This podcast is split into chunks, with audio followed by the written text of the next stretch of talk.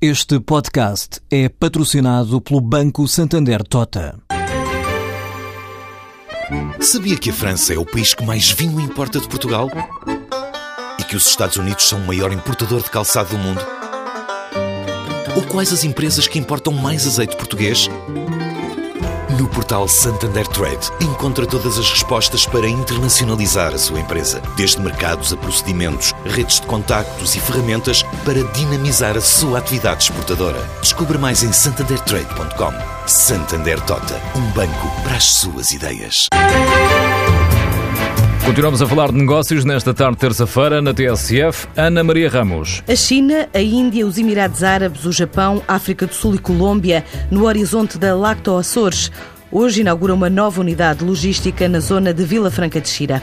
É um investimento na ordem de 1 milhão de euros que vai criar 15 postos de trabalho e permite crescer no continente e lá fora, explica Gil Oliveira, o presidente da Lacta Açores. É um investimento muito importante para o grupo de comparativas dos Açores, unidas à Lacta Açores está à volta de um milhão de euros, sabendo que vamos trazer uma dimensão e uma possibilidade de podermos servir os nossos clientes com mais estabilidade e também vem criar novos postos de trabalho, vem criar melhores condições, um pouco também serve de plataforma logística para a gente eh, exportar para outros países. Nesse momento vai criar a volta de 15 postos de trabalho, com o crescimento que estamos a ter no ano 2014, é muito importante conseguimos criar mais postos de trabalho e fazer crescer a nível de faturação e de exportação. 70% das vendas são feitas no continente, 20% nos Açores, 10% lá fora. Com esta nova plataforma logística, a Lacta Açores, que já exporta para 16 países dos 5 continentes, quer conquistar novos clientes e mercados. Agora, no final das contas, temos que ter novos mercados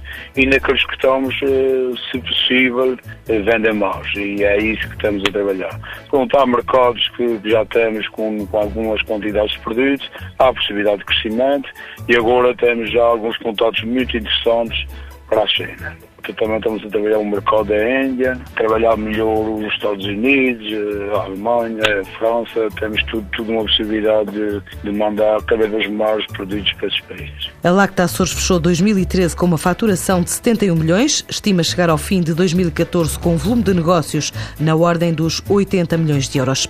Investidores do Dubai estão em Lisboa para contactos com empresários portugueses e hoje participam num seminário na AICEP para explicar formas de investir neste mercado do Médio Oriente. A comitiva da Agência Governamental para o Desenvolvimento do Investimento Estrangeiro Direto do Governo do Dubai pretende atrair negócios e participar em processos de expansão empresarial para o resto do mundo a partir do Emirato. Especialistas mundiais do retalho reúnem no Porto pela primeira vez. Trata-se de um conjunto de líderes internacionais do setor retalhista que nos próximos dois dias vão debater o novo paradigma da loja física e virtual, também a importância da mobilidade, a aposta na combinação entre processos, tendo em conta a necessidade de acompanhar a evolução do comportamento do consumidor. Ainda no Porto é lançada na Casa da Música uma nova plataforma com a missão de exportar conteúdos dos meios de comunicação social portugueses.